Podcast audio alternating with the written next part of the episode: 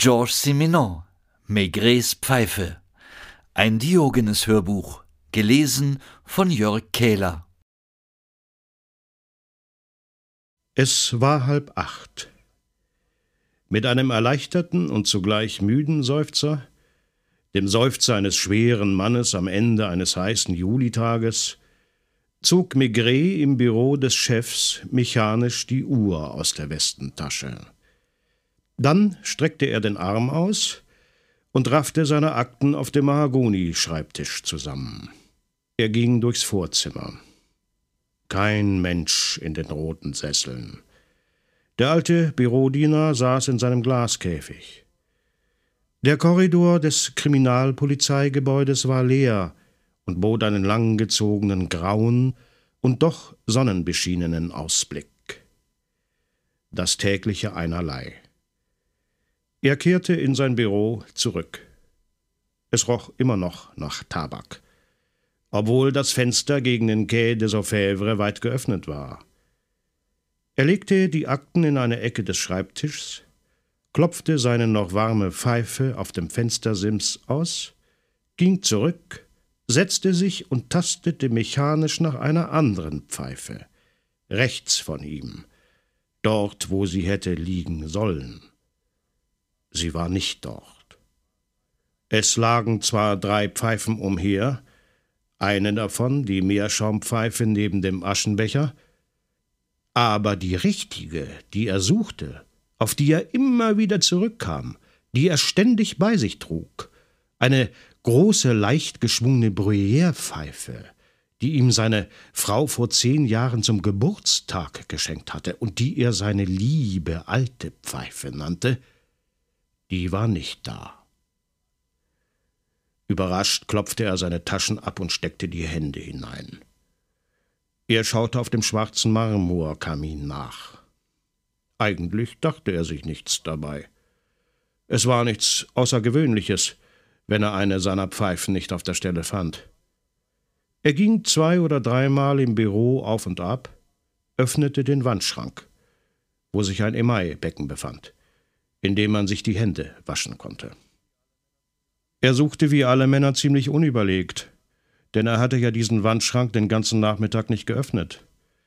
Und als etwas nach sechs Uhr der Anruf von Comelio, dem Untersuchungsrichter, gekommen war, hatte er eben jene Pfeife im Mund gehabt.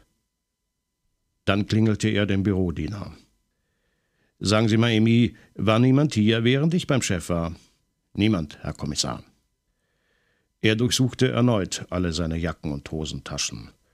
Er bot den Anblick eines dicken, verärgerten Mannes, und ihm wurde heiß von der vergeblichen Sucherei. Er betrat das leere Inspektorenbüro. Es kam vor, dass er eine seiner Pfeifen dort liegen ließ. Es war ein seltsames und angenehmes Gefühl, die Räume am Quai des Orfèvres so einsam, in einer Art Ferienstimmung vorzufinden keine Pfeife. Er klopfte beim Chef an. Dieser war soeben fortgegangen.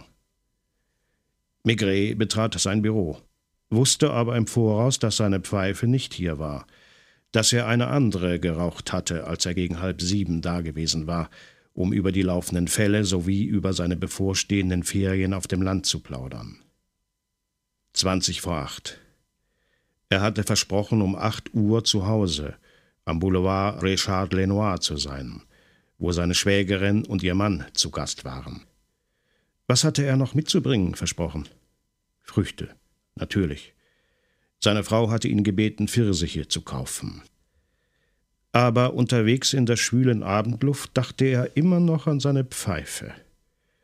Das beschäftigte ihn ein wenig gegen seinen Willen, so wie ein unbedeutender, aber unerklärlicher Vorfall einen beschäftigen kann. Er kaufte die Pfirsiche, ging nach Hause und begrüßte seine Schwägerin, die noch dicker geworden war. Er servierte die Aperitifs. In diesem Augenblick hätte die Lieblingspfeife in seinen Mund gehört. Viel Arbeit? Nein, es ist ruhig. Solche Zeiten gab es eben. Zwei seiner Kollegen waren auf Urlaub.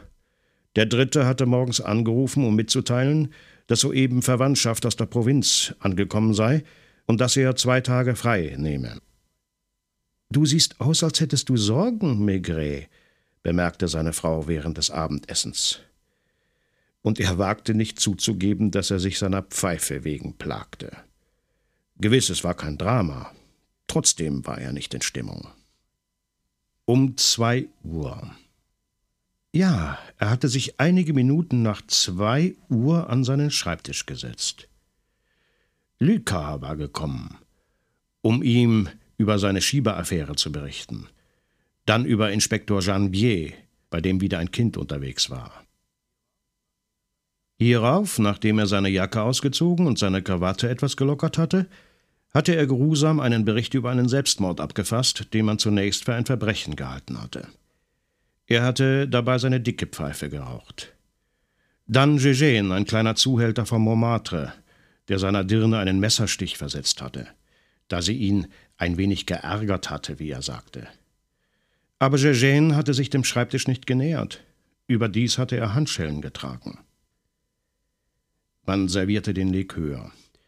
Die beiden Frauen redeten über das Kochen. Der Schwager hörte mit halbem Ohr zu und rauchte dabei eine Zigarre. Und die Geräusche vom Boulevard Richard Lenoir kamen durchs offene Fenster herein.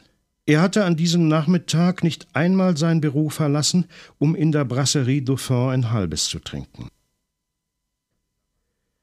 Also da war die Frau gewesen. Wie hieß sie nur? Roy oder Leroy? Sie hatte sich nicht vorher angemeldet. Emmy war gekommen und hatte angekündigt, eine Dame mit ihrem Sohn. Worum handelt es sich? Sie will es nicht sagen, sie besteht darauf, mit dem Chef zu sprechen. Führen Sie sie herein.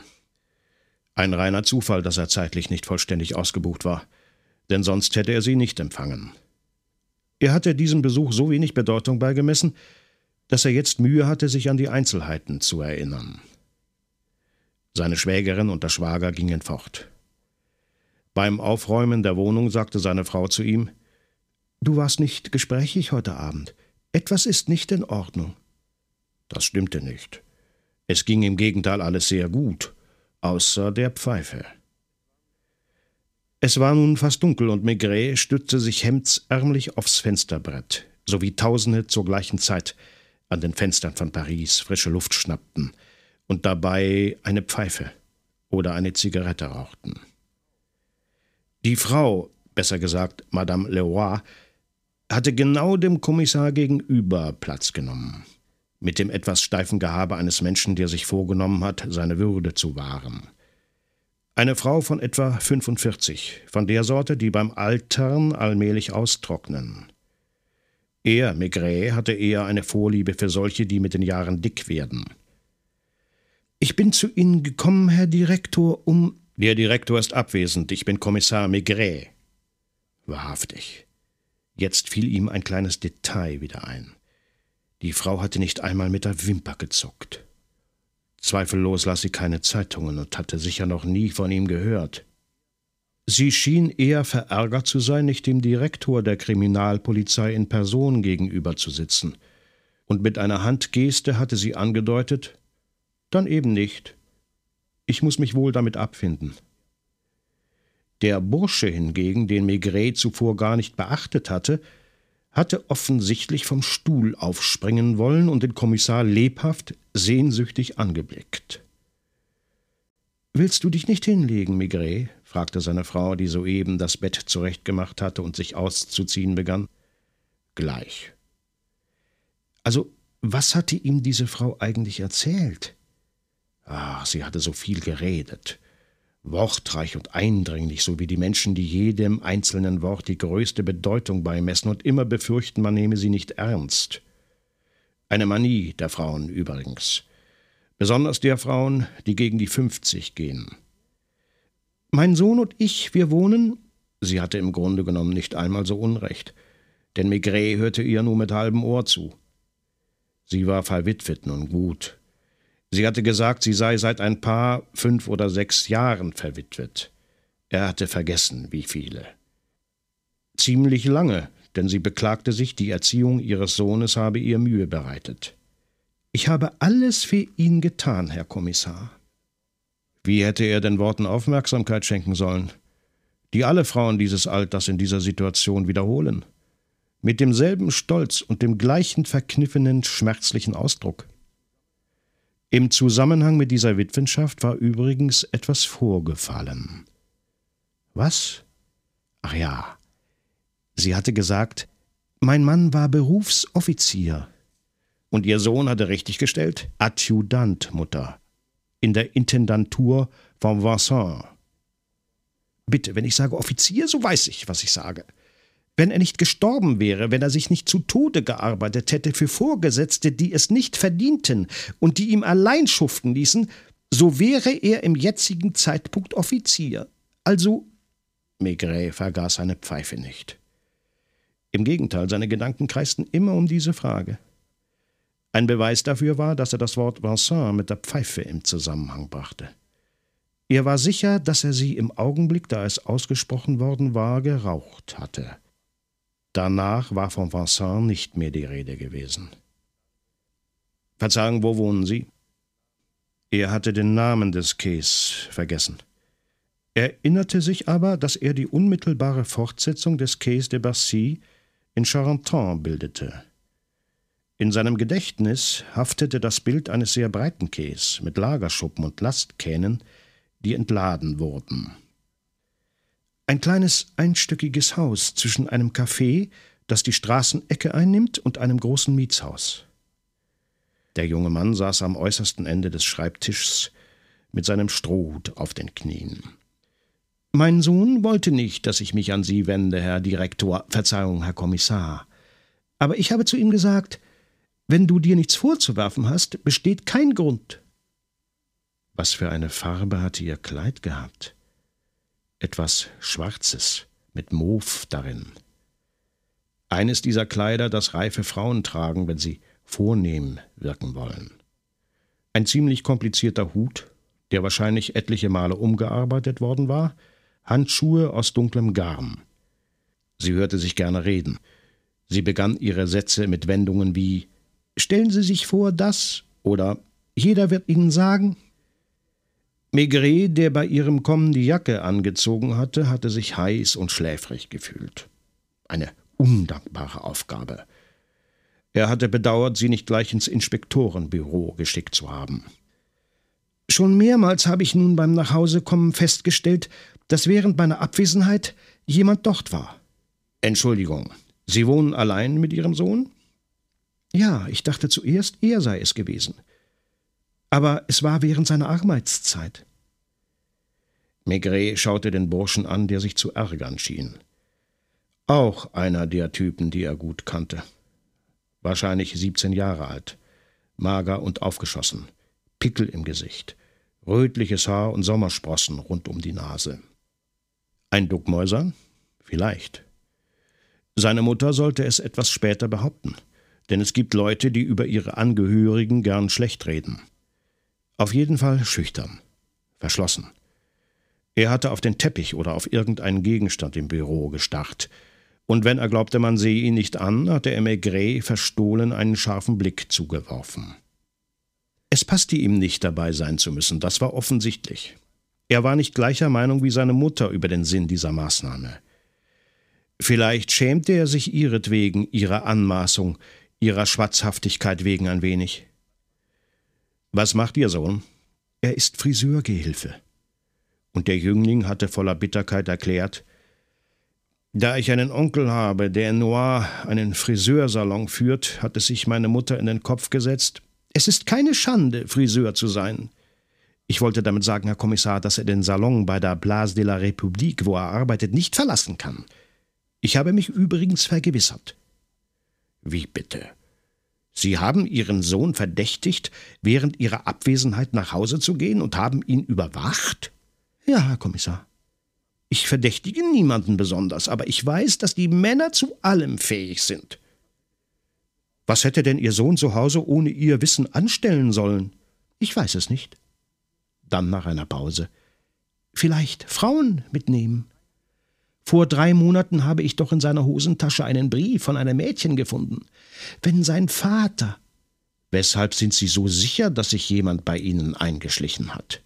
Zunächst spürt man das sofort. Schon, wenn ich die Tür öffne, könnte ich sagen, Nicht sehr wissenschaftlich, aber eigentlich ziemlich wahr, ziemlich menschlich. Maigret hatte auch schon solche Empfindungen gehabt. Und sonst? Und sonst? Nichtssagende Kleinigkeiten. Zum Beispiel die Tür des Spiegelschranks, die ich nie verschließe und deren Schlüssel einmal umgedreht worden war. Befinden sich in Ihrem Spiegelschrank wertvolle Gegenstände? Unsere Kleider und unsere Wäsche. Außerdem einige Familienandenken. Aber es war nichts verschwunden, wenn Sie das meinen. Im Keller stand auch eine Kiste nicht mehr am gleichen Ort.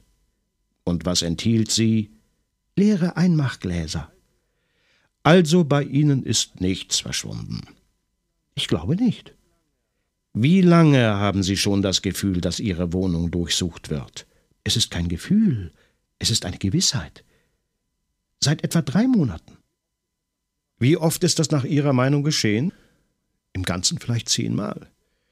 Nach dem ersten Mal ging es lange, vielleicht drei Wochen, bis wieder jemand kam. Oder ich habe es nicht bemerkt. Dann zweimal nacheinander. Dann wieder drei Wochen oder länger Ruhe. Seit einigen Tagen gibt es eine Durchsuchung nach der anderen. Und vorgestern, als wir das schreckliche Gewitter hatten, fand ich Fußspuren und nasse Flecken. Sie wissen nicht, ob die Spuren von einem Mann oder von einer Frau stammen?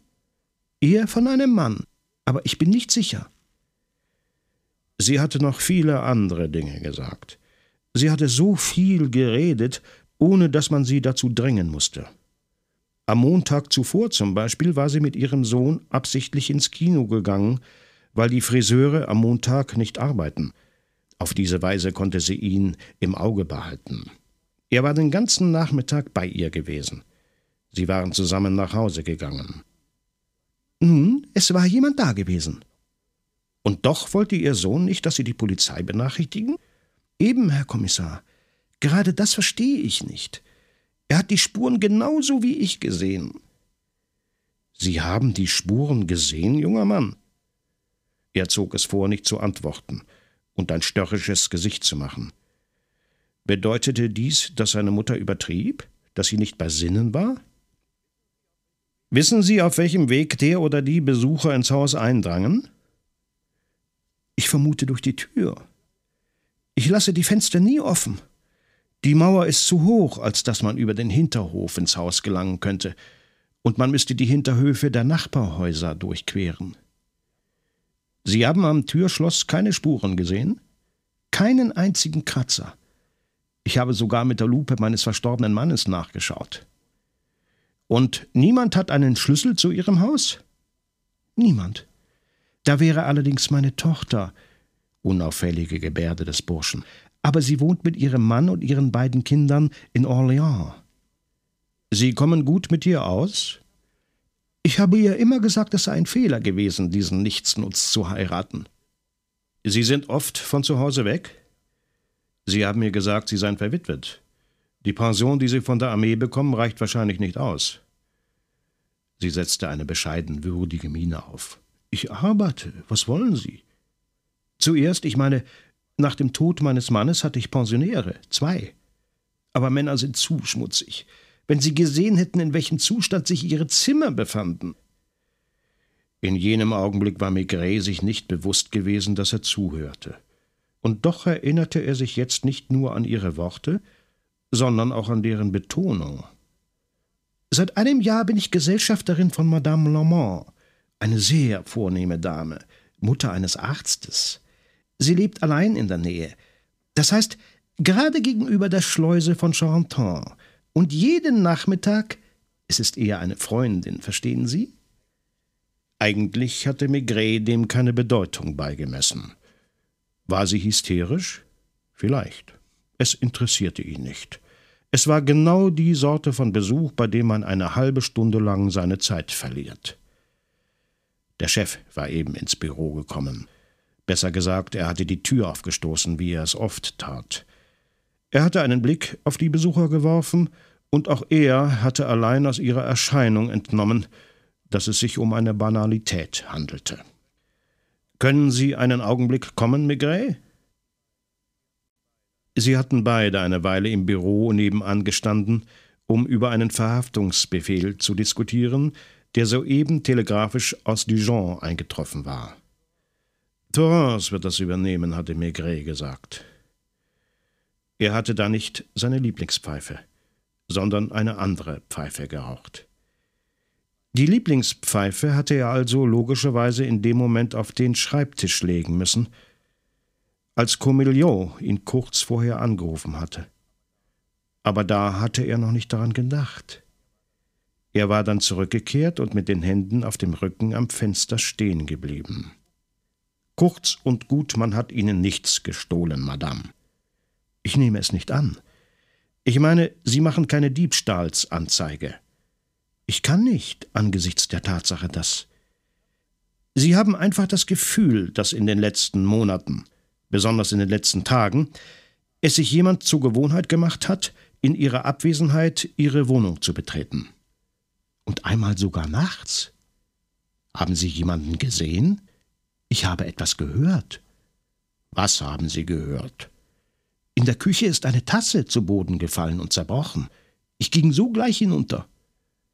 Hatten Sie eine Waffe? Nein, ich bin nicht ängstlich. Und es war niemand da? Es war niemand mehr da. Die Scherben der Tasse lagen am Boden. Und Sie haben keine Katze? Nein, weder eine Katze noch einen Hund. Tiere bringen zu viel Schmutz ins Haus. Hätte nicht eine fremde Katze in Ihr Haus einschleichen können? Und dem Burschen auf seinem Stuhl schien das immer peinlicher zu werden. Du missbrauchst die Geduld von Kommissar Maigret, Mama. Kurz, Sie wissen nicht, Madame, wer in Ihre Wohnung eindringt, und Sie haben keine Ahnung, was man dort suchen könnte. Nicht die geringste. Wir waren immer anständige Leute, und wenn ich Ihnen einen Rat geben darf, so lassen Sie ein neues Türschloss anbringen. Dann werden wir ja sehen, ob die geheimnisvollen Besuche fortgesetzt werden. Die Polizei wird nichts unternehmen? Er hatte sie auf die Tür zugeschoben. Es war kurz vor dem Zeitpunkt gewesen, da ihn der Chef jeweils in seinem Büro erwartete. Für alle Fälle schicke ich Ihnen morgen einen meiner Männer. Aber außer einer Überwachung des Hauses, von morgens bis abends und von abends bis morgens, weiß ich nicht recht. Wann kommt er? Sie haben mir gesagt, dass Sie morgens zu Hause sind. Außer wenn ich einkaufen gehe. Passt es Ihnen um zehn Uhr? Morgen um zehn Uhr. Auf Wiedersehen, Madame. Auf Wiedersehen, junger Mann. Es klingelte. Lyka kam herein. Bist du es? Du gehst morgen um zehn Uhr in diese Wohnung. Du wirst sehen, worum es sich handelt. Er war nicht im geringsten von der Sache überzeugt. Die Polizeipräfektur teilt mit den Zeitungsredaktionen das Privileg, alle Verrückten und alle Hysteriker anzulocken und als er nun am Fenster seiner Wohnung stand und ihn die Frische der Nacht allmählich durchdrang, brummte Maigret. Verflixter Schlingel! Denn sicher hatte der die Pfeife vom Schreibtisch geklaut. Gehst du nicht zu Bett? Er ging zu Bett. Er brummelte vor sich hin, bis er einschlief. Und am nächsten Morgen erwachte er lustlos wie einer, der mit einem unangenehmen Gefühl eingeschlafen ist. Er hatte nicht eigentlich eine Vorahnung, und doch spürte er genau, seine Frau spürte es auch, wagte es aber nicht zu sagen, dass er mit dem linken Fuß aus dem Bett gestiegen war. Überdies zog ein Gewitter herauf. Er ging zu Fuß die Quais entlang bis zum Quai des Orfèvres, und es passierte ihm zweimal, dass er in der Hosentasche nach seiner Lieblingspfeife suchte. Er stieg schnaufend die verstaubte Treppe hinauf. Emil empfing ihn mit den Worten Es will jemand zu Ihnen, Herr Kommissar. Er ging zum Wartezimmer, warf einen Blick durch die Glasscheiben und sah Madame Leroy, die wie sprungbereit auf der äußersten Kante eines mit grünen Samt bezogenen Stuhls saß. Sie erblickte ihn, stürzte sich förmlich auf ihn, aufgeregt, wütend, verängstigt, von tausend verschiedenen Gefühlen bewegt und schrie, indem sie ihn am Jackenaufschlag packte. Was habe ich Ihnen gesagt? Sie sind heute Nacht gekommen. Mein Sohn ist verschwunden. Glauben Sie mir jetzt? Oh, ich habe schon gespürt, dass Sie mich für eine Verrückte hielten. Ich bin nicht so blöd. Und sehen Sie, sehen Sie. Sie wühlte fieberhaft in ihrer Handtasche, zog ein Taschentuch mit blauem Bord hervor und schwenkte es triumphierend. Das hier, ja, das ist das ein Beweis. Wir haben kein einziges blau gemustertes Taschentuch im Haus. Und doch habe ich das hier unter dem Küchentisch gefunden. Und das ist nicht alles. Maigret blickte trübsinnig den Korridor entlang, in dem morgendlicher Betrieb herrschte und wo man sich nach ihnen umdrehte. Kommen Sie mit, Madame, seufzte er. Natürlich die unangenehme Überraschung. Er hatte sie doch vorausgeahnt. Er stieß seine Bürotür auf und hängte den Hut an den gewohnten Platz. Setzen Sie sich, ich bin ganz Ohr.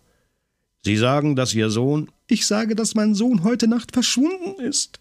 Und Gott mag wissen, was inzwischen aus ihm geworden ist. Es war schwer, ihre wahren Gedanken über das Verhängnis, das ihren Sohn ereilt hatte, zu erraten.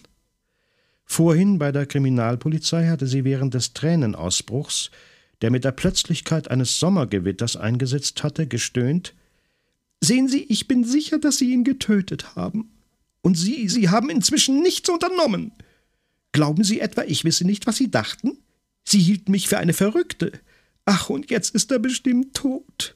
Und ich, ich bin nun ganz allein, ohne Stütze.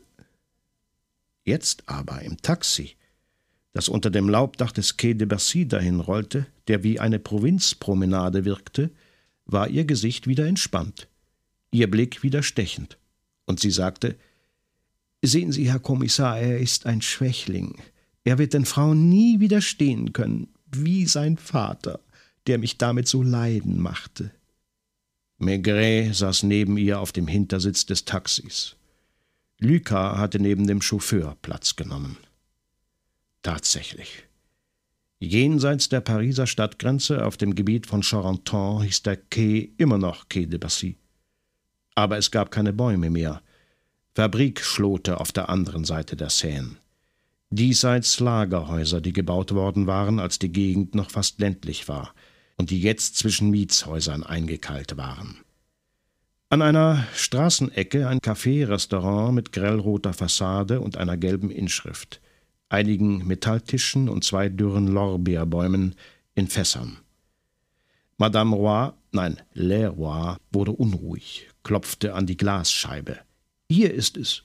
Bitte achten Sie nicht auf die Unordnung. Ich brauche Ihnen ja nicht zu sagen, dass ich mich nicht um den Haushalt gekümmert habe. Sie suchte in ihrer Handtasche einen Schlüssel. Die Haustür war in düsterem Braun gestrichen.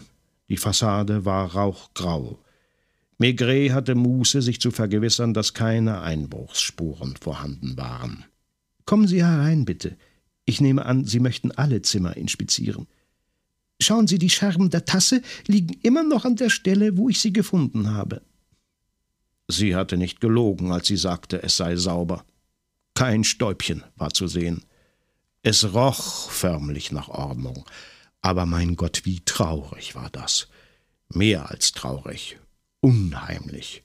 Ein allzu schmaler Korridor, der in der unteren Hälfte braun, in der oberen gelb gestrichen war.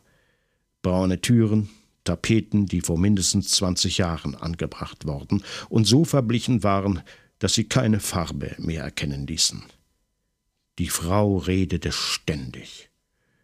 Vielleicht redete sie auch, wenn sie ganz allein war, da sie die Stille nicht ertragen konnte.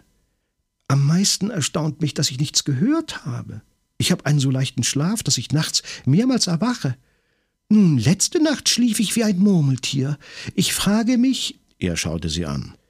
Sie fragen sich, ob man Ihnen nicht ein Schlafmittel gegeben hat. Ach, das ist nicht möglich, das hätte er doch nicht getan. Weshalb? Sagen Sie mir, weshalb er es getan hätte. Würde sie wieder aggressiv werden? Bald schien sie ihren Sohn zu beschuldigen, bald stellte sie ihn als Opfer hin. Während Maigret, schwer und langsam wie er war, bewegungslos wirkte, selbst wenn er in dem kleinen Haus hin und her ging. Er war da und sog wie ein Schwamm alles auf, was seine Umgebung absonderte. Und die Frau folgte ihm auf Schritt und Tritt, beobachtete misstrauisch jede seiner Bewegungen, jeden seiner Blicke und versuchte zu erraten, was er dachte. Auch Lucas, verunsichert durch diese Untersuchung, die etwas Unseriöses, wenn nicht gar Unsinniges an sich hatte, belauerte die Reaktionen seines Chefs. Das Esszimmer befindet sich rechts, am anderen Ende des Korridors. Aber wenn wir allein waren, und wir waren immer allein, aßen wir in der Küche. Sie wäre recht erstaunt, vielleicht entrüstet gewesen, wenn sie gewusst hätte, dass das, was Maigret mechanisch rings um sich herum suchte, seine Pfeife war. Er ging zum Treppenhaus, das noch schmaler war als der Korridor und ein lotteriges Geländer und knarrende Stufen hatte. Sie folgte ihm. Sie erklärte, denn Erklärungen waren ihr ein Bedürfnis. Joseph schlief im Zimmer linker Hand. Mein Gott, da sagte ich doch soeben schlief. Wie wenn. Sie haben nichts angefasst? Nichts, ich schwöre es. Wie Sie sehen, ist das Bett nicht gemacht. Aber ich wette, dass er nicht darin geschlafen hat. Morgen sind die Leintücher immer zerknüllt und die Decken liegen oft am Boden. Es kommt vor, dass er im Traum sehr laut spricht und im Schlaf sogar schreit. Dem Bett gegenüber ein Kleiderschrank, dessen Tür der Kommissar halb öffnete. Sind seine Kleider alle hier? Eben nicht. Wenn sie da wären, hätte ich auf einen Stuhl seinen Anzug und sein Hemd gefunden, denn er räumte nie auf. Man hätte annehmen können, der Bursche habe nachts ein Geräusch gehört, sei in die Küche hinuntergegangen und sei dort von dem oder den geheimnisvollen Besuchern angegriffen worden. Sahen Sie ihn gestern Abend in seinem Bett liegen? Ich ging ihm immer gute Nacht wünschen, nachdem er sich hingelegt hatte. Auch gestern Abend, wie jeden Tag. Er war ausgezogen. Seine Kleider lagen auf dem Stuhl. Der Schlüssel hingegen. Da fiel ihr etwas ein. Sie erklärte, ich war immer die Letzte, die noch unten war, und ich schloss die Tür ab. Ich behielt den Schlüssel in meinem Schlafzimmer unter dem Kopfkissen, um zu verhindern. Schlief Ihr Mann oft auswärts? Und sie mit Würde und schmerzvoller Stimme. Er hat es einmal getan, nach drei Ehejahren. Und von da an pflegten sie, den Schlüssel unter ihr Kopfkissen zu legen. Sie gab keine Antwort und Maigret war überzeugt, dass der Vater ebenso scharf bewacht worden war wie der Sohn. Heute Morgen also war der Schlüssel immer noch an seinem Platz. Ja, Herr Kommissar. Ich dachte nicht sofort daran, aber ich kann mich jetzt erinnern. Das heißt also, dass er nicht fortgehen wollte, nicht wahr? Einen Augenblick. Ihr Sohn ging zu Bett. Dann stand er wieder auf und zog sich an. Ach, da liegt ja seine Krawatte am Boden. Er hat keine Krawatte angezogen. Und die Schuhe? Sie drehte sich schnell gegen eine Ecke des Zimmers um, in der etwas voneinander entfernt zwei abgetragene Schuhe standen. Auch nicht. Er ging in den Pantoffeln weg. Maigret suchte immer noch seine Pfeife, fand sie aber nicht. Er wusste übrigens nicht so recht, was er suchte. Er durchforschte auf gut Glück das armselige, düstere Zimmer, das der Bursche bewohnt hatte. Ein Anzug im Schrank, ein blauer Anzug, sein guter Anzug, der sicher nur für den Sonntag bestimmt war, und ein paar Lackschuhe. Einige Hemden, fast alle abgetragen, mit geflickten Kragen und geflickten Manschetten. Ein angebrochenes Paket Zigaretten. Übrigens, raucht Ihr Sohn nicht Pfeife? In seinem Alter habe ich es ihm nicht erlaubt. Vor 14 Tagen ist er mit einer kleinen Pfeife nach Hause gekommen, die er sich in einem Warenhaus gekauft hatte, denn es war Schund. Ich habe sie ihm aus dem Mund gerissen und ins Feuer geworfen. Sein Vater hat nicht einmal mit 45 Jahren Pfeife geraucht. Maigret seufzte und betrat das Schlafzimmer von Madame Leroy, die nochmals sagte: Mein Bett ist nicht gemacht. Entschuldigen Sie die Unordnung. Die schäbige Abgedroschenheit des Zimmers war abstoßend. Oben sind Mansarden, wo wir während der ersten Monate nach dem Tod meines Mannes schliefen, als ich noch Miete hatte. Sagen Sie, da er ja weder Schuhe noch eine Krawatte angezogen hat, glauben Sie. Und Maigret am Ende seiner Geduld, ich weiß es doch nicht, Madame. Schon seit zwei Stunden durchsuchte nun Lucas das Haus bis in den hintersten Winkel hinein, mit Madame Leroy auf den Fersen die man hie und da sagen hörte, Sehen Sie, diese Schublade wurde einmal aufgemacht.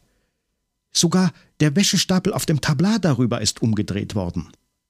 Draußen brannte die Sonne nieder, dickflüssig wie Honig. Im Haus jedoch herrschte Halbschatten. immerwährendes Grau. Maigret spielte je länger je mehr den Schwamm, ohne die Energie zu finden, seine Kollegen zu unterstützen. Vor dem Verlassen des Quai des Orfèvres hatte er einen Inspektor beauftragt, sich telefonisch in Orléans zu vergewissern, dass die verheiratete Tochter in letzter Zeit nicht in Paris gewesen war. Es war keine Fährte. War es möglich, dass Joseph hinter dem Rücken seiner Mutter einen Schlüssel hatte anfertigen lassen? Aber wenn er beabsichtigt hatte, in jener Nacht fortzugehen, weshalb hatte er dann keine Krawatte und vor allem keine Schuhe angezogen? Maigret wusste jetzt, wie die berühmten Pantoffeln ungefähr aussahen. Aus Sparsamkeitsgründen fertigte Madame Leroy sie aus alten Stoffresten selbst an und schnitt die Sohlen aus einem Stück Filz aus. Alles war armselig, und diese Armseligkeit war umso peinlicher, umso bedrückender, als sie sich nicht bekennen wollte. Die früheren Mieter? Madame Leroy hatte von ihnen erzählt. Der erste, der sich meldete, nachdem sie ein Schild ins Fenster gestellt hatte, war ein alter lediger Angestellter von Süstel, dem Weinhändler, dessen Lagerhaus er am Quai de Bastille aus gesehen hatte. Ein anständiger Mensch mit guten Manieren, Herr Kommissar. Das heißt, kann man jemanden, der seine Pfeife überall ausklopft, als einen anständigen Menschen bezeichnen? Und dann hatte er die Manie, nachts aufzustehen und hinunterzugehen, um sich Tee zu kochen. Eines Nachts stand ich auf und ich begegnete ihm auf der Treppe. Er war im Nachthemd und in Unterhosen. Er war immerhin ein gebildeter Mensch. Im zweiten Zimmer hatte ein Maurer gewohnt. Sie sagte ein Polier. Aber ihr Sohn hätte diesen anspruchsvollen Titel sicher richtiggestellt. Der Maurer hatte ihr den Hof gemacht und sie unbedingt heiraten wollen. Er erzählte mir immer von seinen Ersparnissen, von einem Haus bei Montlucon, das ihm gehöre, und wohin er mich mitnehmen wolle, wenn wir verheiratet seien. Ich muss sagen, ich habe ihm nicht ein Wort, nicht eine ungebührliche Geste vorzuwerfen. Wenn er heimkam, sagte ich jeweils zu ihm Waschen Sie sich die Hände, Monsieur Germain. Und er tat es unter dem Wasserhahn. Er war es, der an ein paar Sonntagen den Hof zementiert hat, und ich musste darauf bestehen, den Zement zu bezahlen. Dann war der Maurer, vielleicht aus Enttäuschung, ausgezogen und durch einen Monsieur Bleustein ersetzt worden. Ein Ausländer. Er sprach sehr gut Französisch, aber mit einem leichten Akzent. Er war Handelsreisender und übernachtete nur ein bis zweimal in der Woche hier. Hatten Ihre Mieter einen Schlüssel? Nein, Herr Kommissar, denn damals war ich immer zu Hause. Wenn ich ausgehen musste, schob ich ihn in einen Spalt in der Fassade hinter der Dachrinne und sie wussten, wo er zu finden war. Eines Tages dann erschien Monsieur Bleustein nicht mehr. In seinem Zimmer fand ich nichts als einen zerbrochenen Kamm, ein altes Feuerzeug und völlig zerrissene Wäsche. Hatte er sie nicht benachrichtigt? Nein. Und doch war auch er ein Mensch mit guten Manieren. Auf der Nähmaschine, die in einer Ecke des Esszimmers stand, lagen ein paar Bücher. Maigret blätterte flüchtig darin. Es waren billige Ausgaben, vor allem Abenteuerromane. Hier und da waren am Rand der Buchseiten bald mit Bleistift, bald mit Tinte zwei ineinander verschlungene Buchstaben hineingemalt. J und M, wobei das M fast immer größer war und kunstvoller geschwungen als das J. Kennen Sie jemand, dessen Name mit M beginnt, Madame Leroy? rief er ins Treppenhaus. Mit einem M? Nein, es fällt mir nichts ein.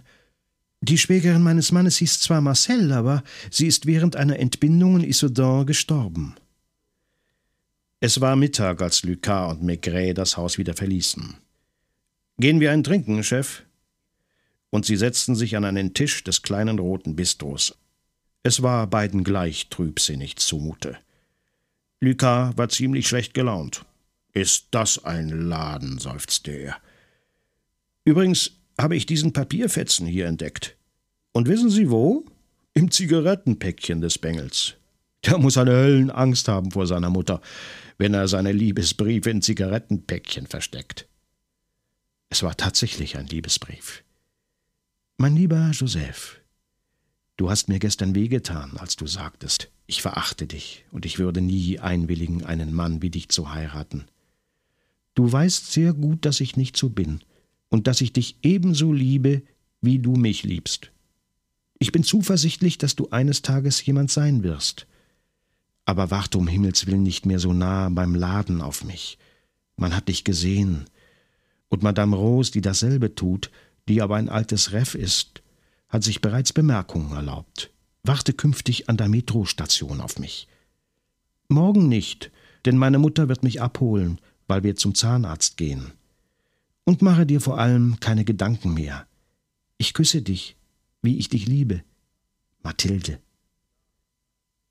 Da haben wir's, sagte Maigret und schob das Papier in seine Brieftasche. Da haben wir was. Das J und das M. Das Leben. So fing es an und es hörte auf in einem kleinen Haus, das nach Mief und Resignation roch. Wenn ich daran denke, dass dieser Trampel meine Pfeife gestohlen hat. Glauben Sie wirklich, dass man ihn entführt hat? Lucas glaubte es nicht, das spürte man. Und ebenso wenig all die Geschichten der Mutter Leroy. Er hatte bereits genug von diesem Fall. Und er wurde aus dem Benehmen des Chefs nicht klug, der über weiß Gott was nachzugrübeln schien. Wenn er mir die Pfeife nicht geklaut hätte, begann Maigret. Nun, was beweist das? Ich würde mir weniger Sorgen machen. Garçon, was bin ich Ihnen schuldig? Sie warteten nebeneinander auf den Autobus und blickten auf den fast menschenleeren Quai, wo die Kräne während der Imbisszeit unbeweglich ihre Arme in die Luft reckten und die Lastkähne zu schlafen schienen. Im Autobus meinte Lucas, Gehen Sie nicht nach Hause? Ich habe Lust, noch am Quai vorbeizugehen. Und plötzlich verzog sich sein Mund um den Pfeifenstiel herum zu einem eigentümlichen Lachen. Armer Kerl. Mir fällt der Adjutant ein, der seine Frau vielleicht einmal in seinem Leben betrogen hat und für den Rest seiner Tage jede Nacht im eigenen Haus eingesperrt wurde. Dann, nachdem er eine Weile düster vor sich hingeträumt hatte, Luca, hast du schon bemerkt, dass es auf den Friedhöfen viel mehr Gräber von Witwen als von Witwern gibt?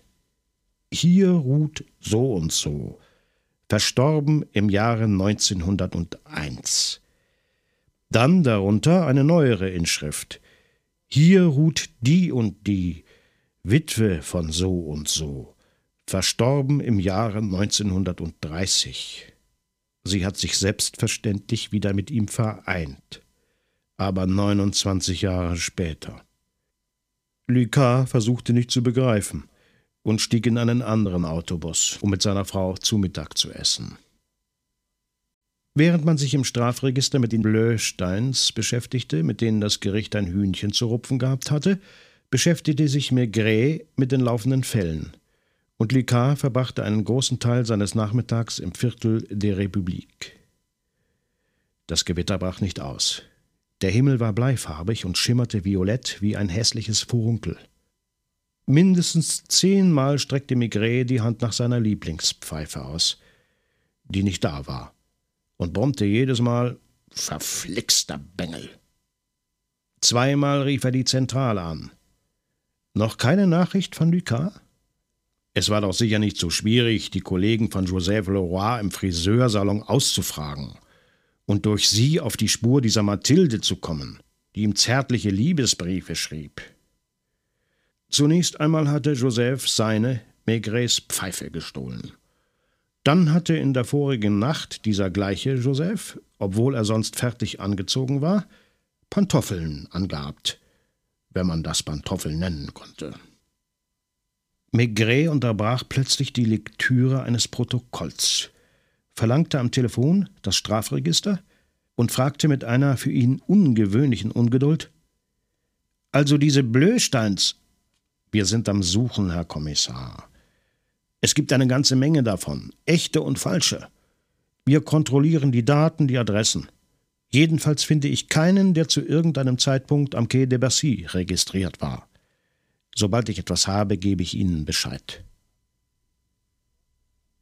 Schließlich Lucas, ein schwitzender Lucas, dem es gerade noch gereicht hatte, in der Brasserie Dauphin ein halbes hinunterzustürzen, bevor er heraufkam. Ich bin soweit, Chef. Hat einige Mühe gekostet, kann ich Ihnen sagen. Ich dachte, das würde ganz von selbst gehen. Weit gefehlt. Unser Joseph ist ein komischer Kauz, der sich nicht ohne weiteres jemanden anvertraute. Stellen Sie sich einen Friseursalon in seiner ganzen Länge vor. Palais Coiffure heißt das. Mit 15 oder 20 vor den Spiegeln aufgereihten Drehsesseln und ebenso vielen Angestellten. Da herrscht von morgens bis abends ein Hin und Her, ein Kommen und Gehen, da wird das Haar geschnitten, dort einem der Kopf gewaschen, hier eine Spülung gemacht. Joseph, sagte der Patron, ein kleiner Dicker mit graumeliertem Haar zu mir. Zunächst, welcher Joseph? Ach ja, der Joseph mit den Pickeln. Na, was hat er angestellt, der Joseph? Ich bitte ihn um die Erlaubnis, seine Angestellten zu befragen. Und da gehe ich nun von Sessel zu Sessel, rede mit Leuten, die sich verständnisvoll zulächeln und Blicke tauschen. Joseph? Nein, ich habe ihn nie begleitet. Er ging immer ganz allein weg. Ob er eine Freundin hatte? Es ist möglich. Allerdings mit einem solchen Gesicht. Und es werden Witze gerissen. Vertraulichkeiten? Ebenso gut könnte man das von einem Holzbock erwarten.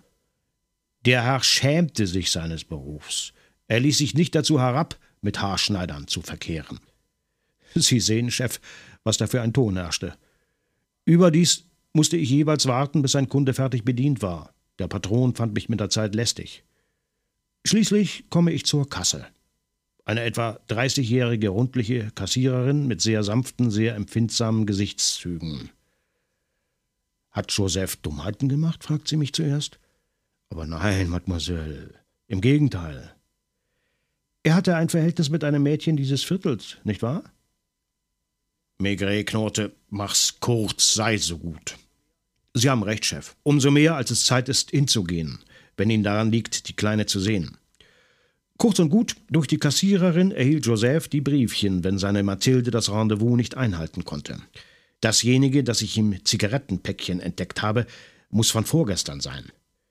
Ein kleiner Junge betrat jeweils eilig den Friseursalon und händigte das Briefchen an der Kasse aus, wobei er murmelte für Monsieur Joseph. Glücklicherweise hatte die Kassiererin gesehen, dass der Junge mehrmals in ein Ledergeschäft an Boulevard Bonneval hineinging. So ergab sich eins aus dem anderen, bis ich schließlich Mathilde aufstöbern konnte. Du hast ihr hoffentlich nichts gesagt. Sie weiß nicht einmal, dass ich mich mit ihr beschäftige. Ich habe Ihren Patron nur gefragt, ob eine seiner Angestellten Mathilde heiße. Er zeigte sie mir hinter ihrem Ladentisch. Er wollte sie rufen. Ich bat ihn, nichts zu sagen. Wenn Sie wollen, ist es halb sechs. In einer halben Stunde wird der Laden geschlossen. Entschuldigen Sie, Mademoiselle. Nein, Monsieur. Lassen Sie mich in Ruhe. Eine kleine Frauensperson, ziemlich hübsch, die sich einbildete, Maigret, also gut, Polizei. Wie bitte meinen Sie mich? Ja, ich möchte ein paar Worte mit Ihnen sprechen, wegen Ihres Freundes. Joseph? Was hat er getan? Ich weiß es nicht, Mademoiselle, aber ich möchte wissen, wo er sich jetzt gerade aufhält. Im selben Augenblick dachte er, verdammt, ein Schnitzer. Er hatte eine Dummheit begangen wie ein Anfänger. Er merkte es, als sie besorgt in die Runde blickte. Was hatte ihn eigentlich veranlasst, sie anzusprechen, anstatt sie zu beschatten? Hatte sie nicht an der Metrostation mit Joseph abgemacht? Hoffte sie nicht, ihn doch zu treffen? Weshalb verlangsamte sie ihre Schritte, anstatt weiterzugehen? Ich nehme an, erst bei der Arbeit, wie gewöhnlich. Nein, Mademoiselle, und zweifelsohne wissen Sie es so gut wie ich, wenn nicht sogar besser. Was wollen Sie damit sagen? Es war die Tageszeit, da auf den großen Boulevards ein starkes Gedränge herrscht. Wahre Prozessionen wälzten sich auf die Metro-Eingänge zu, in die sich die Menge hineinschob. Bleiben wir einen Augenblick hier, bitte, sagte er und zwang sie, in der Nähe der Station stehen zu bleiben und sie wurde nervös. Das war offensichtlich. Sie drehte den Kopf nach allen Seiten. Sie besaß die Frische ihrer 18 Jahre, ein rundes Gesichtchen, das Selbstbewusstsein einer kleinen Pariserin. Wer hat Sie über mich informiert? Das spielt keine Rolle. Was wissen Sie von Joseph? Was sollte ich von ihm wissen? Auch der Kommissar spähte in die Menge, denn er sagte sich, wenn Joseph ihn mit Mathilde sähe, würde er sicher so rasch als möglich verschwinden. Hat Ihr Freund nie mit Ihnen über eine baldige Veränderung seiner Situation gesprochen? Na, Sie wollen lügen, ich spüre es. Weshalb sollte ich lügen? Sie biss sich auf die Lippe. Sehen Sie, Sie stellen eine Frage, um Zeit für eine Lüge zu gewinnen. Sie klopfte mit dem Absatz auf den Gehsteig. Und überhaupt, wer beweist mir, dass Sie wirklich von der Polizei sind? Er zeigte ihr seinen Ausweis. Joseph litt doch unter seiner Mittelmäßigkeit, nicht wahr? Na und? Er litt fürchterlich, übermäßig darunter. Er hatte vielleicht keine Lust, Friseurgehilfe zu bleiben. Ist das ein Verbrechen? Sie wissen sehr gut, dass ich nicht das meine. Er hasste das Haus, in dem er wohnte, das Leben, das er führte. Er schämte sich sogar seiner Mutter, nicht wahr? Das hat er nie zu mir gesagt. Aber Sie haben es gespürt. Nun, er hat in letzter Zeit sicher mit Ihnen über einen Wechsel in seiner Existenz gesprochen. Nein. Wie lange kennen Sie sich schon? Seit etwas mehr als sechs Monaten. Es war im Winter. Er betrat den Laden, um eine Brieftasche zu kaufen. Ich begriff, dass sie ihm zu teuer waren, aber er wagte es nicht zu sagen und kaufte eine. Abends sah ich ihn auf dem Gehsteig. Er folgte mir mehrere Tage lang bevor er den Mut hatte, mich anzusprechen. Wo trafen Sie sich mit ihm? Meist sahen wir uns für einige Minuten auf der Straße. Manchmal begleitete er mich in der Metro bis zur Station von Championnet, wo ich wohne. Es kam vor, dass wir sonntags zusammen ins Kino gingen, aber das war schwierig wegen meiner Eltern. Sie waren nie bei ihm zu Hause, wenn seine Mutter abwesend war? Nie, ich schwöre es. Einmal wollte er mir von weitem sein Haus zeigen, um mir zu erklären, dass er sehr unglücklich war. Sehen Sie? Hat er etwas angestellt? Aber nein, mein kleines Fräulein, er ist einfach verschwunden. Und ich zähle ein bisschen auf Sie. Nicht sehr, das gebe ich zu, um ihn wiederzufinden. Es erübrigt sich wohl, Sie zu fragen, ob er in der Stadt ein Zimmer hatte. Ach, man sieht, dass Sie ihn nicht kennen. Überhaupt hätte er dafür nicht genug Geld gehabt. Er händigte alles, was er verdiente, seiner Mutter aus. Sie ließ ihm kaum so viel, dass er Zigaretten davon kaufen konnte. Sie errötete. Wenn wir ins Kino gingen, bezahlte jeder seinen Eintritt. Und einmal als fahren Sie fort. Mein Gott, weshalb nicht? Es ist nichts Unrechtes. Einmal vor einem Monat, als wir zusammen aufs Land fuhren, hatte er nicht genug Geld bei sich, um das Mittagessen zu bezahlen. In welche Gegend sind Sie gefahren? An die Marne. Wir verließen den Zug in Schell und machten einen Spaziergang zwischen der Marne und dem Kanal. Ich danke Ihnen, Mademoiselle. War sie erleichtert, Joseph nicht in der Menschenmasse gesehen zu haben? Enttäuscht? Sicher beides. Weshalb wird er von der Polizei gesucht? Weil seine Mutter uns darum ersucht hat. Machen Sie sich keine Sorgen, Mademoiselle. Und hören Sie auf mich. Sollten Sie vor uns Nachricht von ihm bekommen, so geben Sie uns sofort Bescheid. Als er sich umdrehte, sah er, wie sie zögernd die Treppenstufen zur Metro hinunterstieg. Auf seinem Schreibtisch im Quai de Orfèvre lag ein Zettel für ihn bereit. Ein 37-jähriger Mann namens Blöstein, Stefan, wurde am 15. Februar 1919 in seinem Apartment im Hotel Negresco in Nizza ermordet, wo er einige Tage zuvor abgestiegen war. Blöstein erhielt ziemlich häufig, oft spät in der Nacht, Besucher. Das Verbrechen wurde mit einem 6,35 mm Revolver begangen, der nicht aufgefunden worden ist. Mit den damaligen Nachforschungen konnte der Schuldige nicht ermittelt werden. Das Gepäck des Opfers war vom Mörder gründlich durchsucht worden und am Morgen herrschte im Schlafzimmer eine unbeschreibliche Unordnung.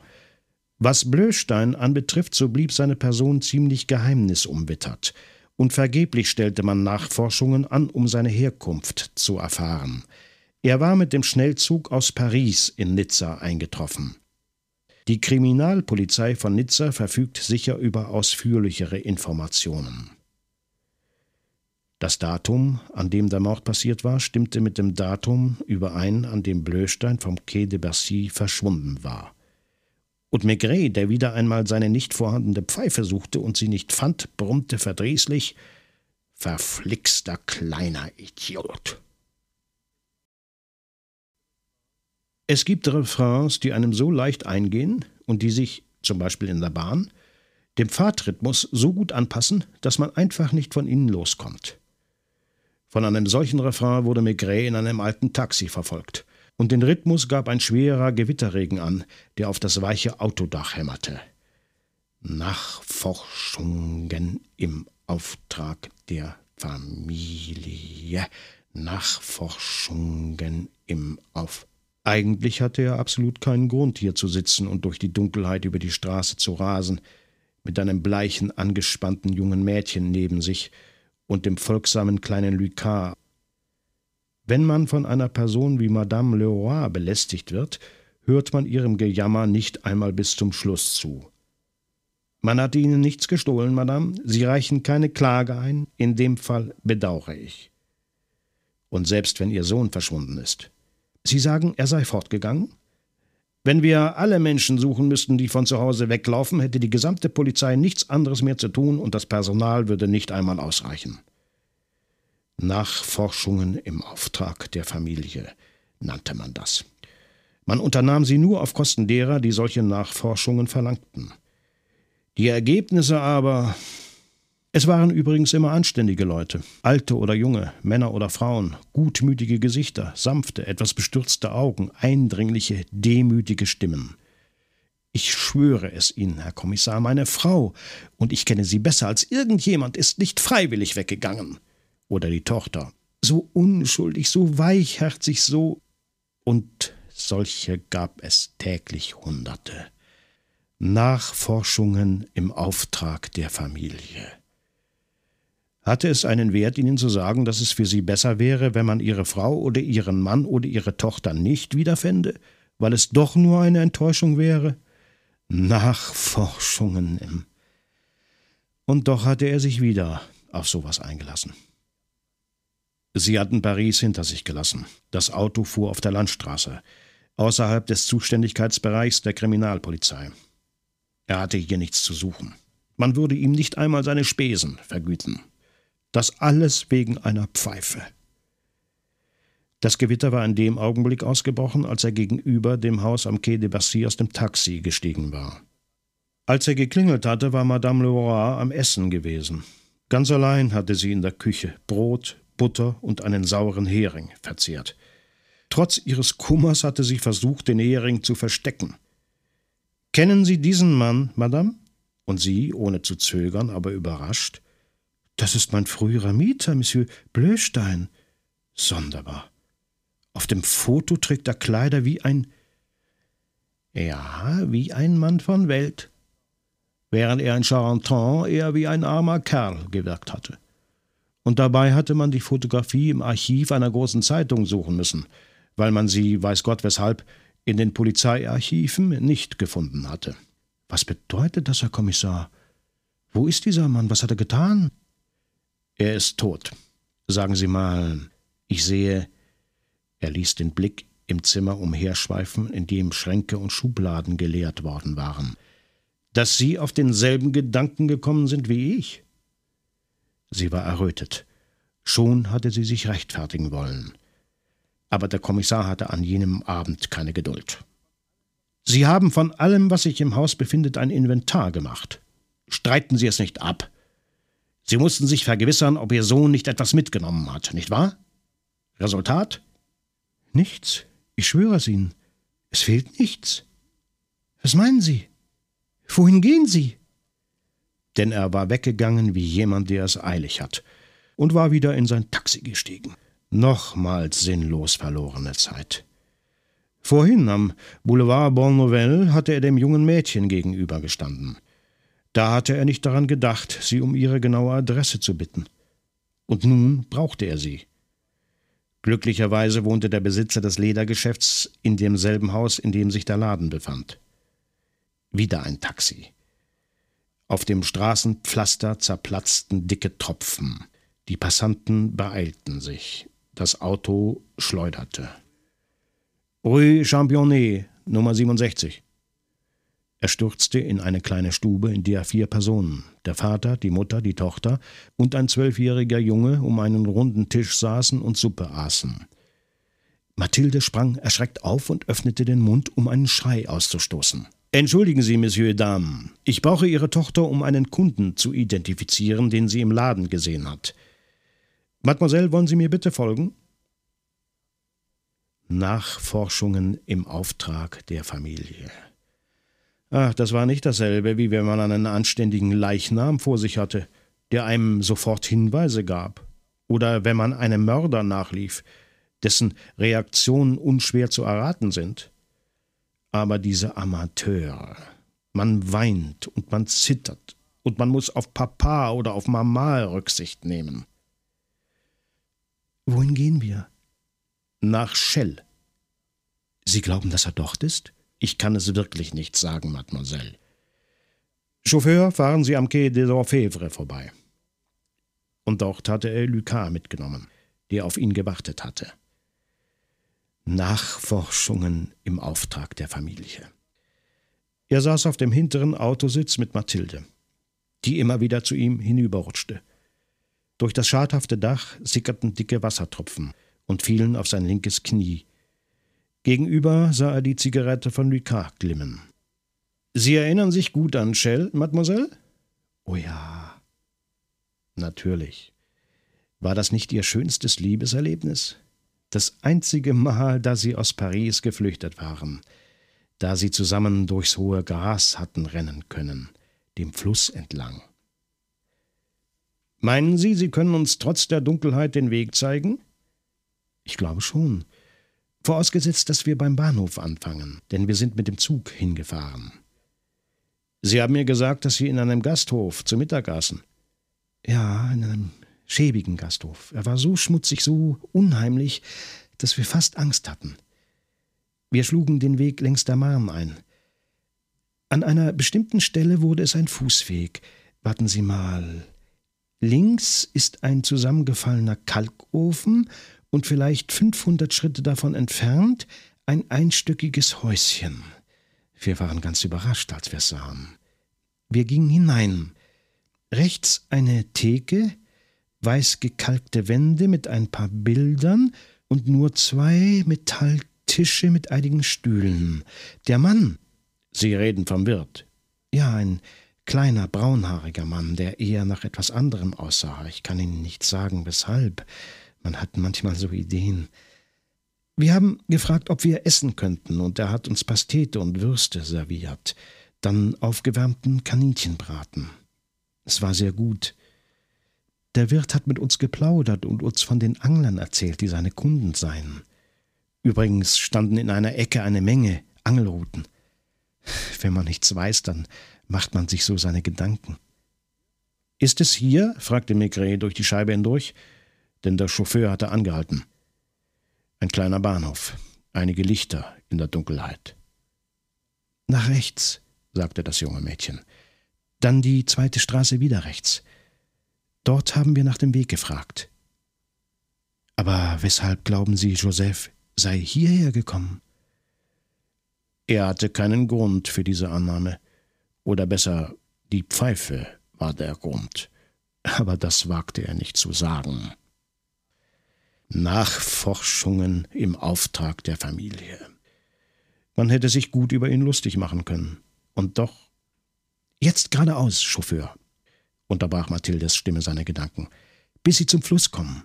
Dort ist eine Brücke. Aber Sie müssen vorher nach links abbiegen. Vorsichtig, die Straße ist nicht breit. Geben Sie doch zu, meine Kleine, dass Ihr Joseph mit Ihnen von einer möglichen und sogar wahrscheinlichen Veränderung seiner Verhältnisse gesprochen hat. Später würde sie vielleicht ebenso hart werden wie die Mutter Leroy. War diese denn nicht auch ein liebenswertes und sicher hübsches junges Mädchen gewesen? Er war ehrgeizig. Ich rede nicht von der Zukunft, ich rede von der Gegenwart. Er wollte etwas anderes sein als Friseur. Und er rechnete damit zu Geld zu kommen, nicht wahr? Sie stand Höllenqualen aus. Sie hatte eine solche Angst, ihren Joseph zu verraten. Der Wagen fuhr langsam auf einem schlechten Weg der Marne entlang. Und links sah man ein paar ärmliche Häuser, selten eine vornehmere Villa. Hie und da ein Licht oder ein bellender Hund. Dann, etwa einen Kilometer vor der Brücke, sanken die Räder plötzlich ein. Das Taxi hielt an und der Chauffeur sagte: Ich kann nicht weiterfahren. Es fing wieder stärker zu regnen an. Als sie aus dem Auto stiegen, goss es in Strömen. Alles war nass und schlammig. Der Boden glitt unter ihren Füßen weg. Und während sie an den Büschen entlang gingen, strichen ihnen die Zweige übers Gesicht. Etwas weiter vorn mussten sie ihren Weg im Gänsemarsch fortsetzen.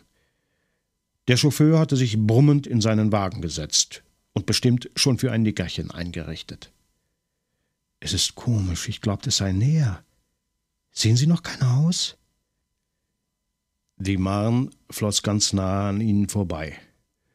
Wasserlachen spritzten unter ihren Füßen. Maigret ging voraus und drückte die Zweige auf die Seite. Mathilde folgte ihm und Lucas bildete mit dem Gleichmut eines Neufundländers den Schluss des Zuges. Das junge Mädchen bekam Angst. Ich habe doch die Brücke und den Kalkofen erkannt. Es ist nicht möglich, dass wir uns geirrt haben. Es hat wohl seine Gründe, knurrte Maigret, dass die Zeit Ihnen heute länger vorkommt als damals mit Joseph. Sehen Sie, links brennt ein Licht. Das ist es sicher. Still. Machen Sie, wenn möglich, kein Geräusch. Glauben Sie? Seine Stimme wurde plötzlich schroff. Ich glaube gar nichts. Ich glaube nie etwas, Mademoiselle. Er wartete, bis sie ihn eingeholt hatten und sprach dann leise mit Lucas. Du wartest hier mit der Kleinen. Rührt euch nicht von der Stelle, außer wenn ich rufe. Bücken Sie sich, Mathilde. Von hier aus sieht man die Fassade. Erkennen Sie sie wieder? Ja, ich könnte es schwören. Schon schob sich Maigrets breiter Rücken zwischen sie und das schwache Licht. Und sie stand mitten in der Nacht allein im Regen, am Flussufer mit durchnässten Kleidern, neben einem kleinen Mann, den sie nicht kannte und der gelassen eine Zigarette nach der anderen rauchte. Mathilde hatte nicht übertrieben, als sie behauptete, der Ort sei unheimlich, ja sogar angsteinflößend. Neben dem Häuschen mit den trüben Fensterscheiben hinter den geschlossenen Läden befand sich eine schäbige Gartenlaube. Die Tür stand offen, denn erst jetzt begann sich die Luft nach dem Gewitter abzukühlen. Ein gelbliches Licht beschien einen schmutzigen Fußboden. Maigret trat plötzlich aus der Dunkelheit hervor, erschien in übernatürlicher Größe im Türrahmen hob mit der Pfeife im Mund die Hand grüßend an den Hutrand und murmelte dabei Guten Abend, Monsieur. An einem Metalltisch, auf dem eine Flasche Mark und zwei dicke Gläser standen, saßen plaudernd zwei Männer. Einer davon, ein kleiner Braunhaariger in Hemdsärmeln, hob langsam mit etwas erstauntem Blick den Kopf, stand auf, indem er seinen Hosenbund hochzog und murmelte Guten Abend. Der andere kehrte ihm den Rücken zu. Aber es war eindeutig nicht Joseph Leroy. Seine breiten Schultern waren beeindruckend. Er trug einen sehr hellen grauen Anzug. Es war eigenartig. Obwohl Maigrets plötzliches Auftauchen zu so später Stunde einigermaßen überraschen musste, rührte er sich nicht. Es sah sogar aus, als bemühe er sich nicht, zusammenzuzucken. Eine an der Wand aufgehängte Emai-Reklameuhr zeigte zehn Minuten nach Mitternacht. Aber es musste später sein. War es normal, dass der Mann nicht neugierig wurde und sich nicht einmal umdrehte, um zu sehen, wer hereinkam? Maigret blieb in der Nähe der Theke stehen, während das Wasser von seinen Kleidern tropfte und auf dem grauen Fußboden dunkle Flecken bildete. Haben Sie ein Zimmer für mich, Patron? Und der andere ging, um Zeit zu gewinnen, hinter seine Theke, wo auf dem Wandbrett nur zwei oder drei undefinierbare Flaschen standen, und fragte seinerseits Darf ich Ihnen etwas einschenken? Wenn Sie darauf bestehen. Ich habe Sie gefragt, ob Sie ein Zimmer haben. Leider nicht. Sind Sie zu Fuß gekommen? Diesmal gab Maigret keine Antwort und sagte dafür einen Mark. Ich glaubte, den Motor eines Autos gehört zu haben. War schon möglich. Haben Sie ein Zimmer oder nicht? Immer noch dieser Rücken einige Meter von ihm entfernt. Ein Rücken, der so unbeweglich war, als sei er in Stein gehauen. Es gab kein elektrisches Licht. Der Raum wurde nur vom armseligen Schein einer Petroleumlampe erhellt. Da sich der Mann nicht umgedreht hatte, da er auf so unerbittliche, auf so peinliche Weise regungslos sitzen blieb. Maigret war beunruhigt. Er hatte soeben rasch ausgerechnet, dass entsprechend der Größe des Cafés und der Küche, die man im Hintergrund sehen konnte, der erste Stock mindestens drei Zimmer haben musste. So wie der Wirt aussah, und angesichts der schäbigen Einrichtung, der etwas Unordentliches, Vernachlässigtes anhaftete, hätte er geschworen, dass keine Frau im Haus war. Doch hatte er über seinem Kopf soeben verstohlene Schritte gehört. Das musste irgendeine Bedeutung haben, denn der Wirt hob mechanisch den Kopf und schien sich zu ärgern. Haben Sie jetzt gerade viele Logiergäste? Niemanden außer. Er deutete auf den Mann, oder eigentlich auf den regungslosen Rücken. Und plötzlich hatte Maigret die Vorahnung einer ernsten Gefahr. Er begriff, dass er sehr schnell handeln musste und keine falsche Bewegung machen durfte. Er sah gerade noch, wie sich die Hand des Mannes der Lampe auf dem Tisch näherte und sprang nach vorn. Er kam zu spät. Die Lampe zerschellte auf dem Fußboden mit einem Ton, wie wenn ein Glas in Scherben geht. Und der Raum füllte sich mit Petroleumgestank. Es schien mir doch, dass ich dich kenne, du Dreckskerl. Es war ihm gelungen, den Mann an der Jacke zu packen. Er versuchte, ihn besser in den Griff zu bekommen, aber der andere schlug zu, um sich ihm entwinden zu können. Sie waren völlig im Dunkeln. Nur das Rechteck der Tür war als unbestimmter nächtlicher Schimmer zu erkennen. Wie verhielt sich der Wirt? Würde er seinem Gast zu Hilfe kommen? Maigret schlug zurück. Dann spürte er, dass seine Hand gebissen wurde, und da warf er sich mit seinem ganzen Gewicht auf den Gegner, und beide wälzten sich mitten in den Glasscherben auf dem Boden. Lucas, rief Maigret, so laut er konnte. Lucas! Der Mann war bewaffnet.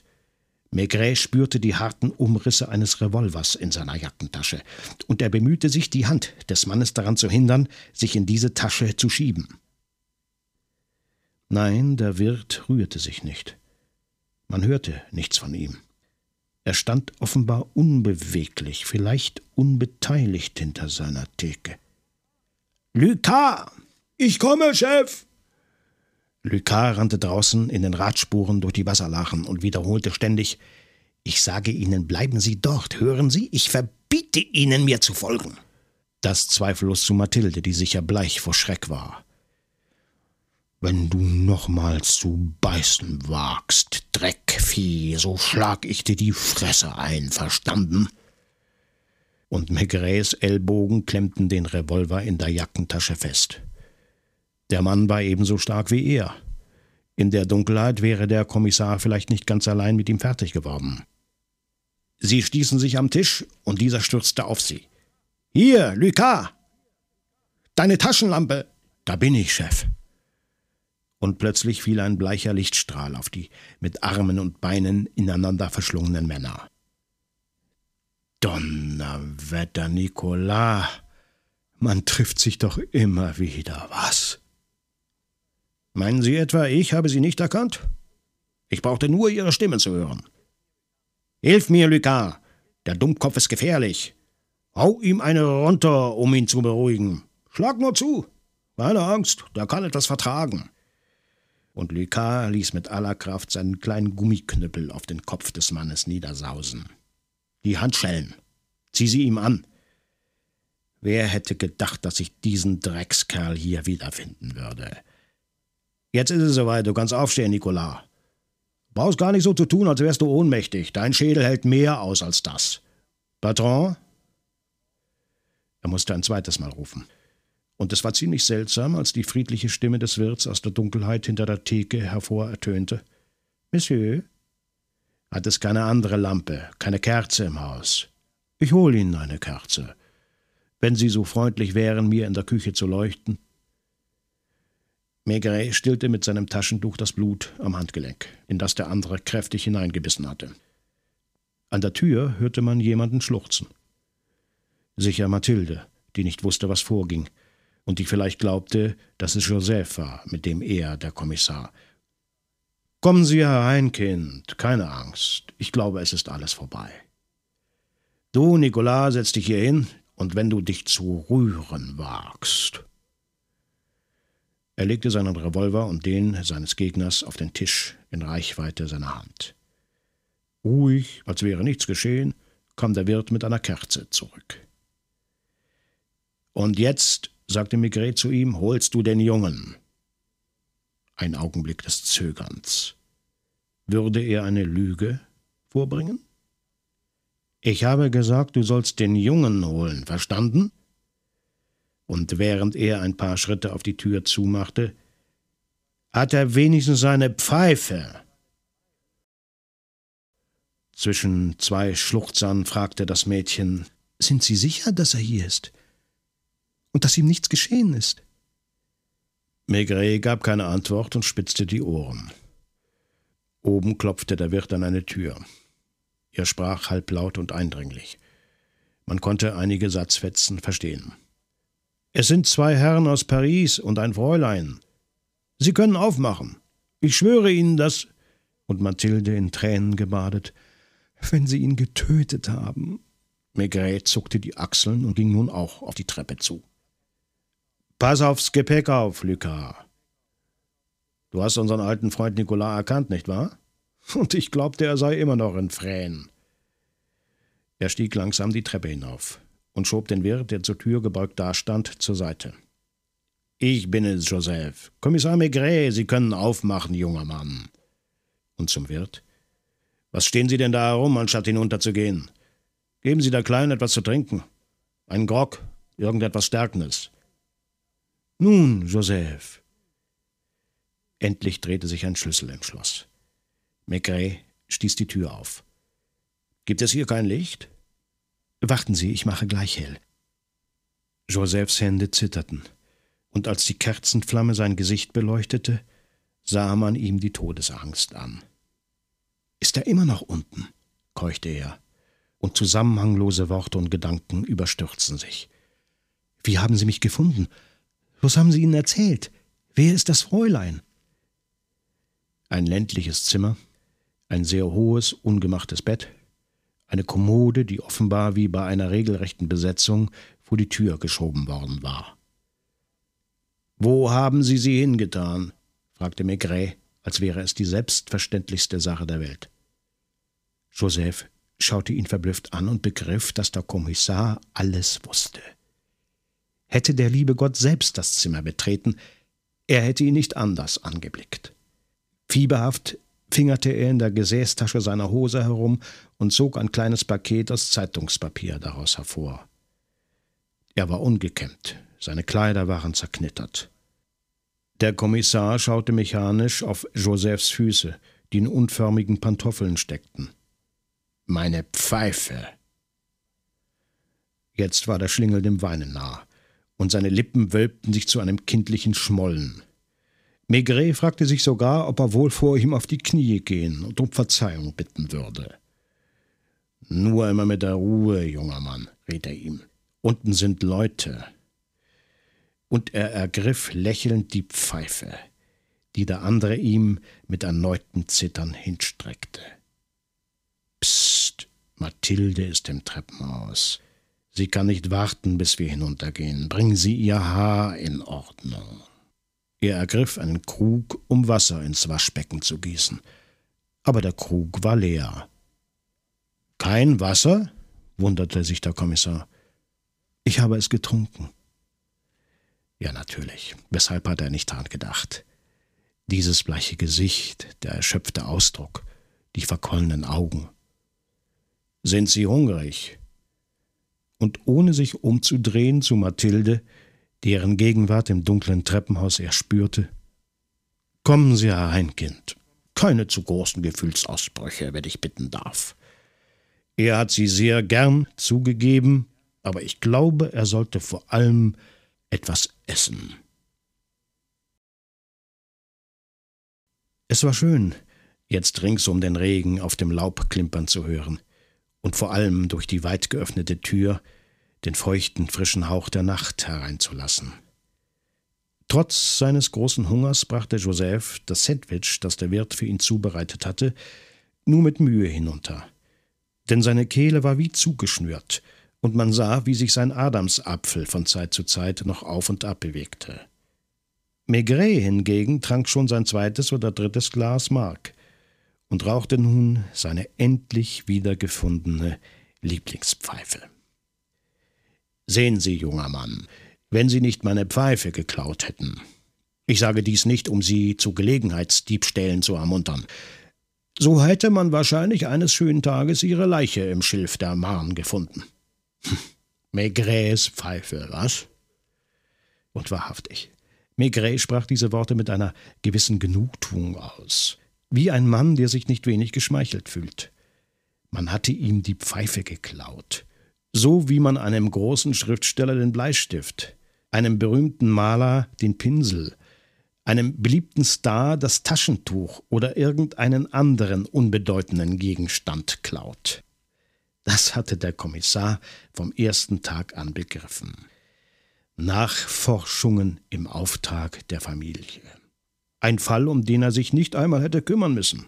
Aber da war nun dieser Bursche, der unter seiner Mittelmäßigkeit litt und ihm die Pfeife geklaut hatte. Und dieser Junge war in der Nacht darauf verschwunden. Derselbe Junge hatte seine Mutter davon abzubringen versucht, zur Polizei zu gehen, weil er die Untersuchung unbedingt selbst in die Hand nehmen wollte, bei Gott, weil er sich dazu imstande fühlte, weil er sich mit Maigrets Pfeife zwischen den Zähnen für fähig hielt. Wann sind Sie darauf gekommen, dass der geheimnisvolle Besucher in Ihrem Haus nach Diamanten suchte? Joseph hätte aus Eitelkeit fast gelogen, besann sich aber, nachdem er Mathilde einen Blick zugeworfen hatte, eines Besseren. Ich wusste nicht, dass es sich um Diamanten handelte. Es musste zwangsläufig etwas Kleines sein, denn es wurden alle Winkel und Ecken durchsucht. Es wurden sogar winzig kleine Pillendöschen geöffnet. Sag mal, Nicolas. Hallo, Nicolas. Dieser saß auf einem Stuhl zusammengesunken in einer Ecke, die mit den Handschellen gefesselten Fäuste auf den Knien und schaute grimmig vor sich hin. Als du Blöstein in Nizza umgebracht hast.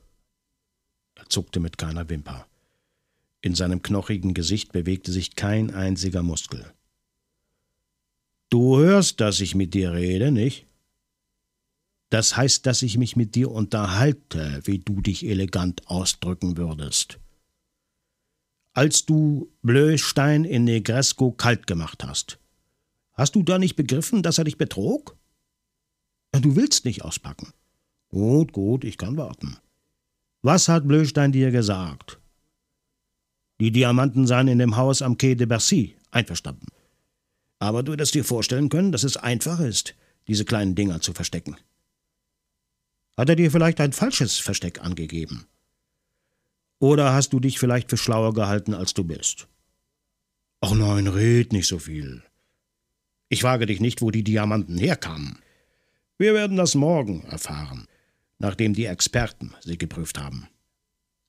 Pech, dass du dich gerade in jenem Augenblick wegen einer alten Sache hast erwischen lassen. Worum handelte es sich bloß?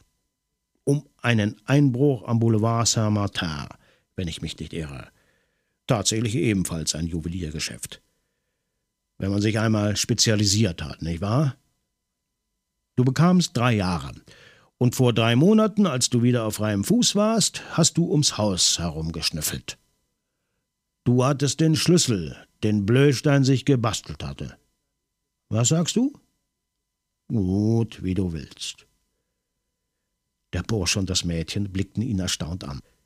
Sie konnten Migräs plötzliche Heiterkeit nicht verstehen, weil sie nicht wussten, wie sehr er sich in den verflossenen Stunden Sorgen gemacht hatte.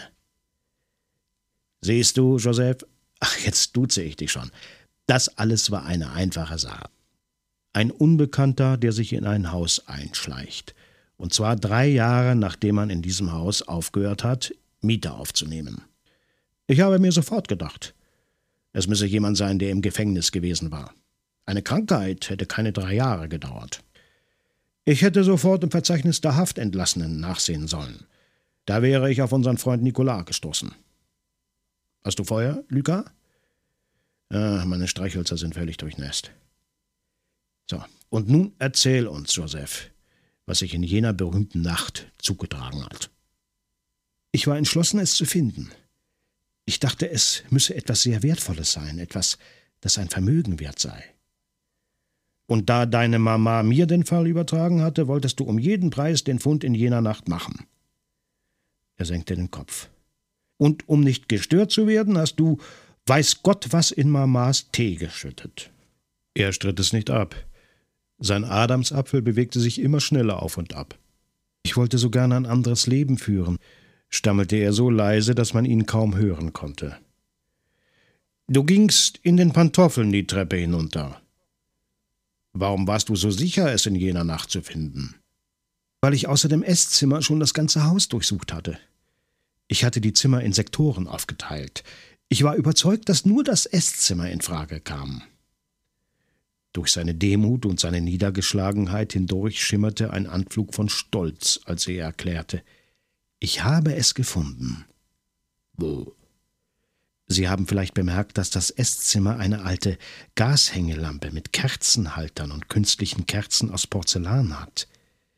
Ich weiß nicht, weshalb ich auf den Gedanken kam, die Kerzen abzumontieren. Ich fand darin Papierröllchen und in den Papieren harte Gegenstände. Moment. Als du dein Schlafzimmer verließest und hinuntergingst, was hattest du vor für den Fall, dass du Erfolg haben würdest? Ich weiß es nicht. Wolltest du nicht fortgehen? Nein, ich schwöre es. Aber den Schatz vielleicht anderswo verstecken?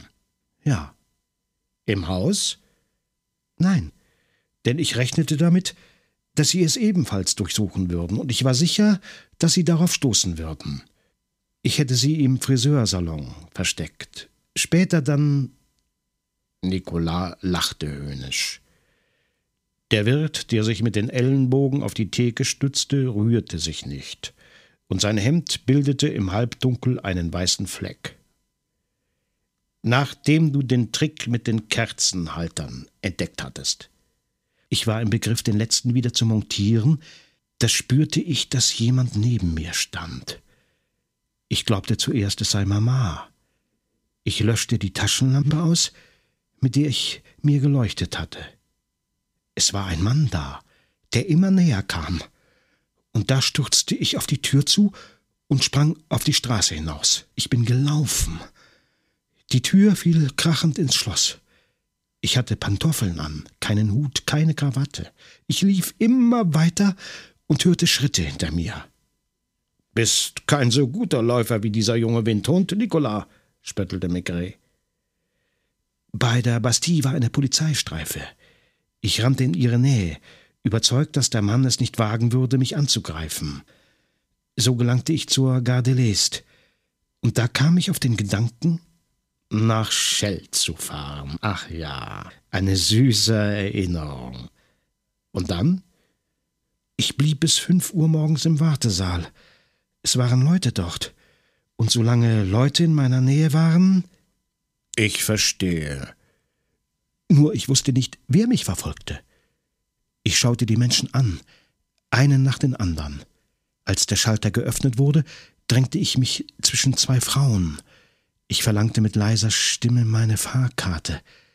Es fuhren mehrere Züge ungefähr zur gleichen Zeit. Ich stieg einmal in den einen, dann in den anderen ein, indem ich auf der falschen Seite ein- und ausstieg. Na nun, Nicolas, mir scheint, dieser Schlingel hat dir noch mehr Mühe gemacht als mir. Da er ja nicht wusste, wohin ich meine Fahrkarte gelöst hatte, nicht wahr? In Schell wartete ich mit Aussteigen, bis der Zug wieder angefahren war. Nicht schlecht, nicht schlecht. Ich stürzte aus dem Bahnhof. Die Straßen waren leer. Ich begann wieder zu laufen. Ich hörte niemanden hinter mir. Ich traf hier ein. Ich fragte sofort nach einem Zimmer, denn ich war am Ende und wollte sie so rasch als möglich loswerden, die. Er zitterte immer noch, wenn er davon sprach. Meine Mutter lässt mir nie viel Taschengeld. Im Zimmer stellte ich fest, dass ich nur noch 15 Francs und ein paar Jetons hatte. Ich wollte wieder weg, zu Hause sein, bevor Mama. Und da kam Nicolas. Ich sah ihn vom Fenster aus, wie er 500 Meter von hier entfernt aus dem Taxi stieg. Es war mir sofort klar, dass er nach Lagny gefahren war, dann mit einem Wagen nach Schell und hier wieder auf meine Fährte gestoßen war. Da schloss ich mich ein. Dann, als ich Schritte auf der Treppe hörte, schob ich die Kommode vor die Tür. Ich war sicher, dass er mich töten würde. Ohne zu zögern, knurrte Mackay. Nur eben, er wollte sich vor dem Wirt nicht verraten. Nicht wahr, Nicolas? Daher hat er sich hier niedergelassen, denn er sagte sich, du werdest dein Zimmer schon einmal verlassen, und wäre es nur, um zu essen. Ich habe nichts gegessen. Ich hatte auch Angst, dass er eine Leiter nehmen und nachts zum Fenster hereinsteigen würde. Deshalb ließ ich die Läden geschlossen. Ich wagte nicht zu schlafen. Draußen hörte man Schritte. Es war der Chauffeur, der sich, da das Gewitter vorbei war, um seine Kunden zu sorgen begann. Da klopfte Maigret mit leichter Hand seine Pfeife auf dem Absatz aus, stopfte sie und streichelte sie liebevoll. Wenn du es gewagt hättest, sie kaputt zu machen, brummte er. Dann ohne Übergang. Brechen wir auf, Kinder. Übrigens, was wirst du deiner Mutter erzählen, Joseph? Ich weiß es nicht. Es wird schrecklich sein. Aber nein doch. Du bist ins Esszimmer hinuntergegangen, um Detektiv zu spielen. Du hast einen Mann hinausgehen sehen. Du bist ihm gefolgt, voller Stolz, dich als Polizist betätigen zu können. Zum ersten Mal öffnete Nicolas den Mund, um verächtlich ein paar Worte hinzuwerfen. Glauben Sie etwa, ich werde da mitmachen? Und Maigret mit unerschütterlicher Ruhe. Das werden wir gleich sehen, nicht wahr, Nicolas? Und der vier Augen in meinem Büro. Na, Chauffeur, ich glaube, wir werden ziemlich zusammengepfercht sein in Ihrem Schlitten. Gehen wir? Ein wenig später flüsterte er ins Ohr von Joseph, der mit Mathilde in einer Ecke des Hintersitzes kauerte. Ich gebe dir eine andere Pfeife, weißt du? Und sogar eine größere, wenn du willst. Nur, erwiderte der Junge, es wird nicht ihre sein,